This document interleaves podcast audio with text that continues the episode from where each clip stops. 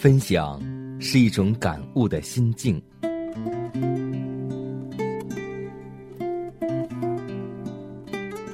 分享是一种生活的信念。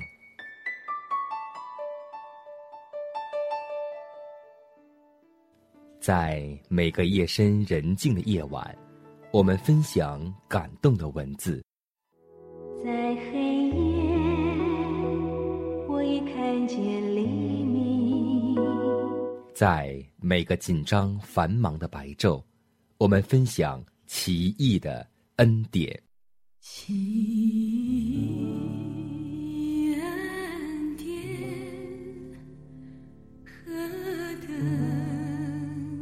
甘甜。欢迎收听希望之声福音广播电台，分享。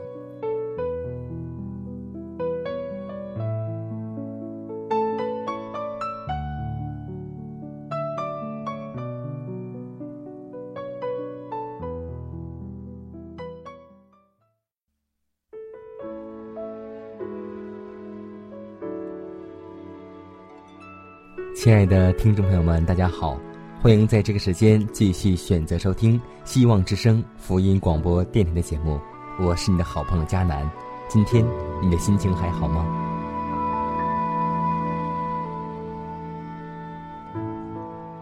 相信很多听众朋友都有一种感触：生活在这个世上，工作压力太大，家庭生活压力太大，社会的压力很大，但是上帝对我们说：“凡劳苦担重担的人，可以到我这里来，我就可以使你们得安息。”真的感谢上帝，在茫茫的人海中，上帝选择了我们，而不是我们选择了上帝。正是由于我们的选择，正是由于上帝的爱，才让我们今天有了信仰，而我们的生活从此感觉不至烦累。在下面的文章当中，我们就来分享这一篇教友的文章，它为我们讲述了一个活生生的见证。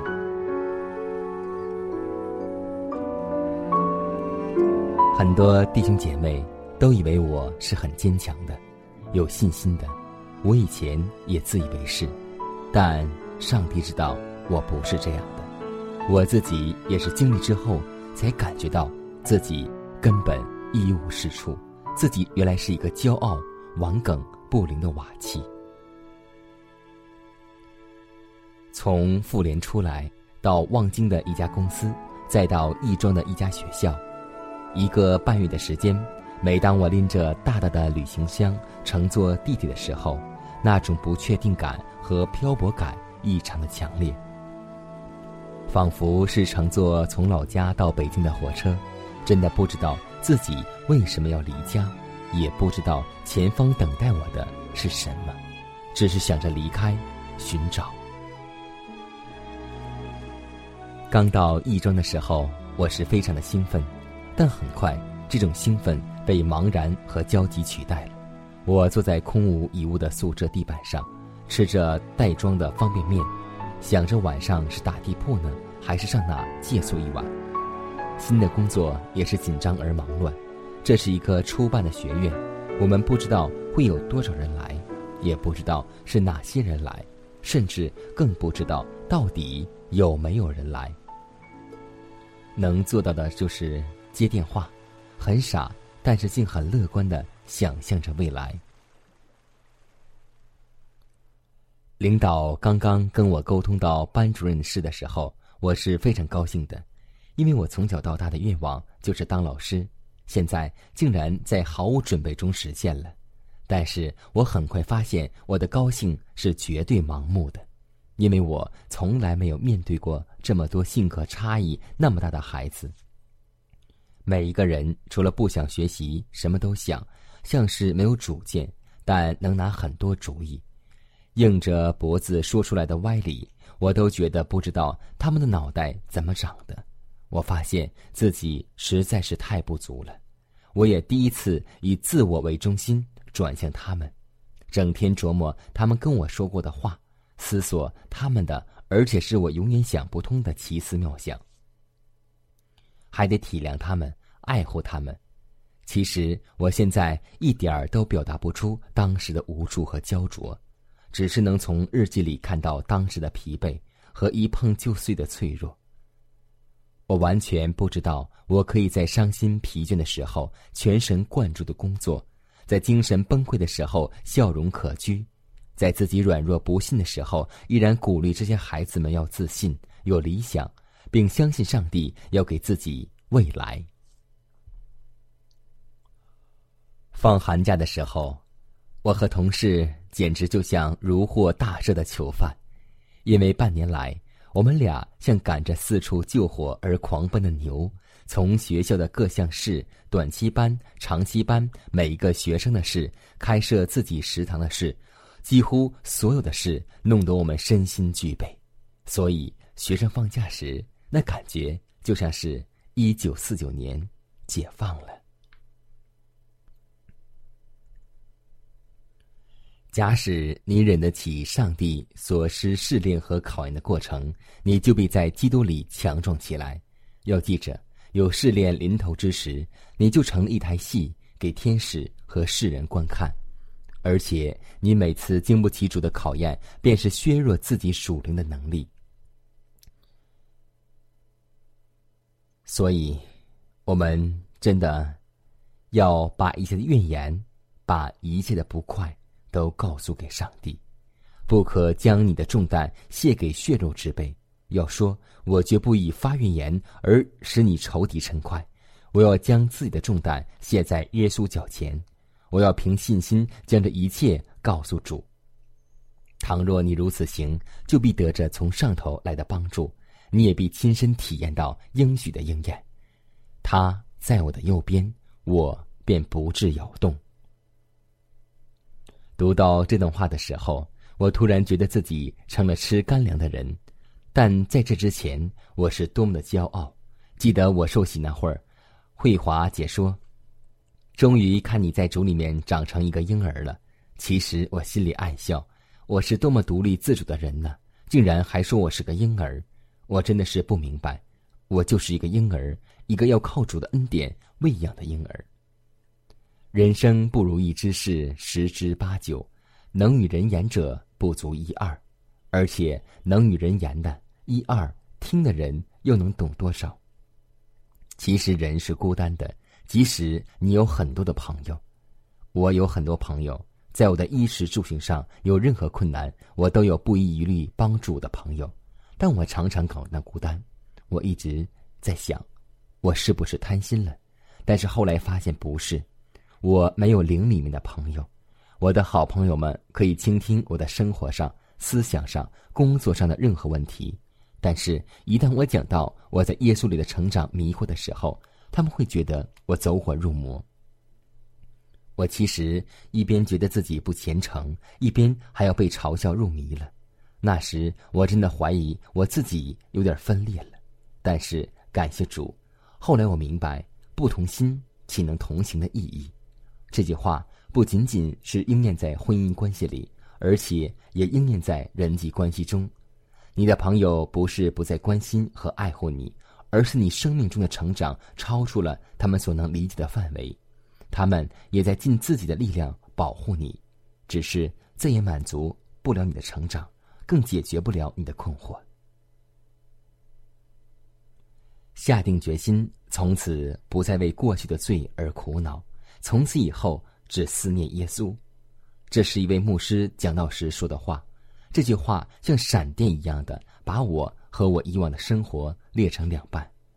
当然，我不是在此向血肉之躯来忏悔我的罪。罪不仅仅是犯罪，还是软弱、有限、能知不能行。更多的时候是无知和不信。我用怀先知在《喜乐全员的献祭》章节里面的一段话形容我当时的状况：道德力软弱，常被疑惑所捆绑，又受日常犯罪的恶习所管束。你的应许与所立的志向都像沙做的绳索，你不能管束自己的心思意念和感情，又因知道自己的失信已被约，便更怀疑自己的前程，觉得上帝不能悦纳你。所以，我一直觉得我是个急性子，是一个标准的后知后觉的人。我真不知该怎样做才能免于这样的后知后觉的痛苦。我以为自己已经信靠了上帝，但发现还是没有信靠。我知道信主后，并不会让人免于痛苦。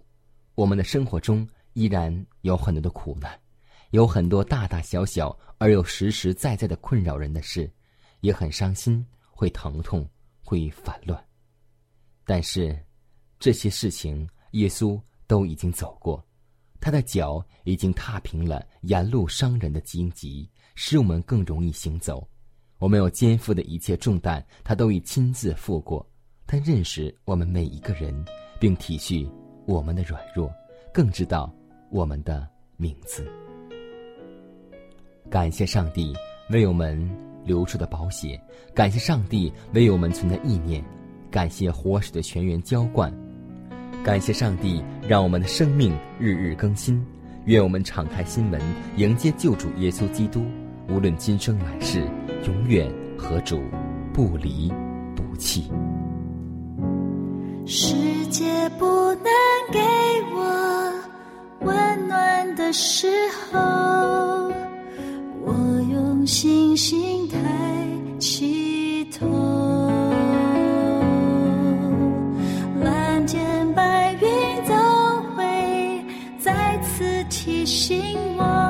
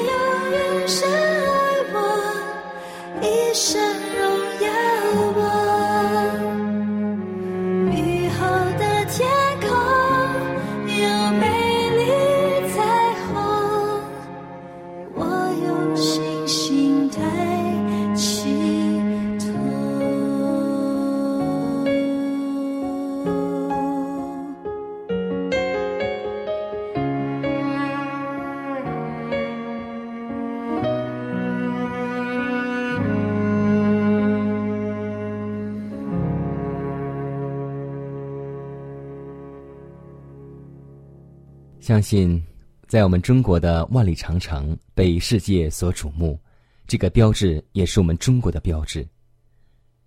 如果提到万里长城，我们都会想到它的建造者秦始皇。在下面时间当中，我们就来分享秦始皇得到了什么。秦始皇一心想做世界上最伟大的人，建造最大的宫殿。当他兼并六国时，每攻下一国，就叫人把这国的宫殿图样描绘下来，在衡阳进行修造。他前后共造了二百七十多座宫殿，将各国掳掠来的美女、钟鼓、奇珍异物收藏在内。物质的增加使秦始皇更加不安，死了怎么好？便需寻得长生不老的办法，永做皇帝，永远享受。一个术士，他叫卢生，善有其事的告诉秦始皇，要长生不老，必须行动秘密，行踪无测，这样就可避开恶魔。只要避开恶魔，就可见水不湿，见火不燃，与天地同存。于是。秦始皇令在二百七十座宫殿之间修筑上下两层地道，路路相通。自己在这些宫殿里穿来穿去，谁也不知道他到底在哪里。有事只有在咸阳宫等他。不久，秦始皇觉得二百七十座宫殿太小，已不能满足，又在渭水南岸修阿房宫。阿房宫并非这宫的正式名字，是暂名。他想等宫殿落成后再正式命名。谁知道，宫殿动工不久，秦始皇在巡游南方时中暑暴死，与他所经营的永别了。他为自己在骊山动用三十万民工造了十年，造成了一座坟墓，墓内藏有宫女、使女、牛、羊、马等，只有万年灯一座。用数万的鲜鱼油储存一池内，还能燃点数十年而不灭。死后葬于其内。历史评论家说，秦始皇尽心于建造阿房宫，却没有再注意建造道德。这荣极一时的咸阳城，被西楚霸王项羽的一把火烧了足足三个月，成为废墟一片，埋没地下。其坟墓也被项羽一把火烧得精光。摩西能看为基督受的凌辱比埃及的财物更宝贵，他宁可与以色列的百姓同受苦害，也不愿暂时享受最终之乐。原因何在呢？圣经说：“因为他看见那不能看见的主了。”而我们今天看见了吗？万里长城今还在，哪段属于秦始皇？希望这警戒的钟声。和警戒的话语再次敲响我们沉睡贪恋的心灵吧。世界是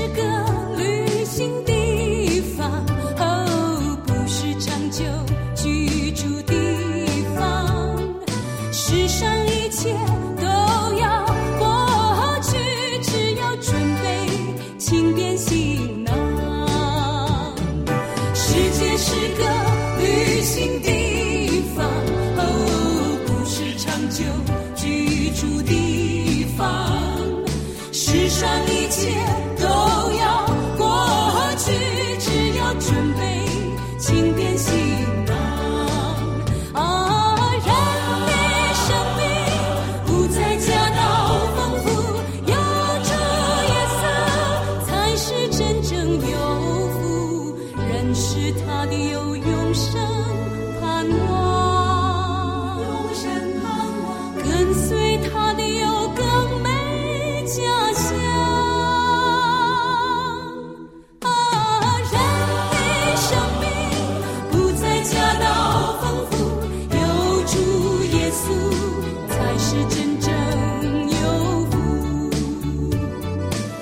写诗歌